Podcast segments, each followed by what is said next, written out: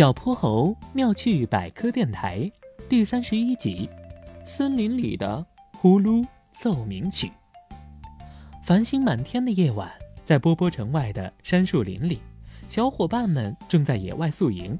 小泼猴一家、哼哼猪一家、龙小白和河马憨憨一家都来了，大家围坐在篝火旁唱歌跳舞，开心极了。夜深了，小伙伴们都玩得有点累了。大家跟着爸爸妈妈都返回了各自的帐篷，睡觉觉的时间到了。杉树林里渐渐的安静了下来。这个时候，呼噜噜噜噜噜噜，呼噜噜噜噜噜噜，一阵巨大又奇怪的声音忽然响了起来，排山倒海一样在树林里回荡。声音好大呀，连小虫子都吓得不敢叫了。刚刚进入梦乡的大家都被惊醒了。他们慌忙走出了帐篷，想看个究竟。声音居然是从哼哼猪一家的帐篷里传出来的，呼噜噜噜，呼噜噜噜，大呼噜，小呼噜，此起彼伏，震天动地。原来呀，是他们一家人在打呼噜呢。大家松了口气，虚惊了一场。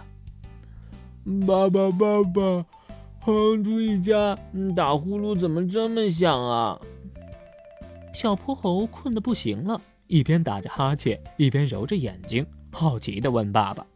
爸爸想了一下，说道：“打呼噜啊，主要是睡觉的时候呼吸不够顺畅，从嘴巴和鼻子到肺部的上下气流颤动到了口腔里一个叫小舌的地方，大小的小，舌头的舌。这个小舌被震动了之后，就会发出一连串古怪的声音，尤其是啊，胖胖的人。”还有白天过度劳累的人最容易打鼾了。你看，哼哼猪一家胖嘟嘟的，再加上今天玩的有点累了，所以打起呼噜来震天响啊。说到这里，爸爸语气里带上了一丝无奈，对被吵醒的各个家庭说：“哼哼猪一家也太累了，我们还是不要叫醒他们了。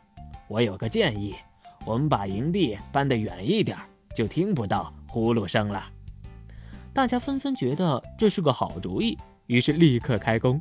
不一会儿，就把各自的帐篷转移到了一个小山坡的后面，离得远远的，再也听不见哼哼猪他们一家的呼噜声了。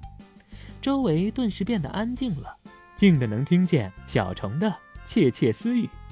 这一晚，哼哼猪一家的呼噜奏鸣曲一直响彻到天亮，而其他的家庭也睡得格外香甜。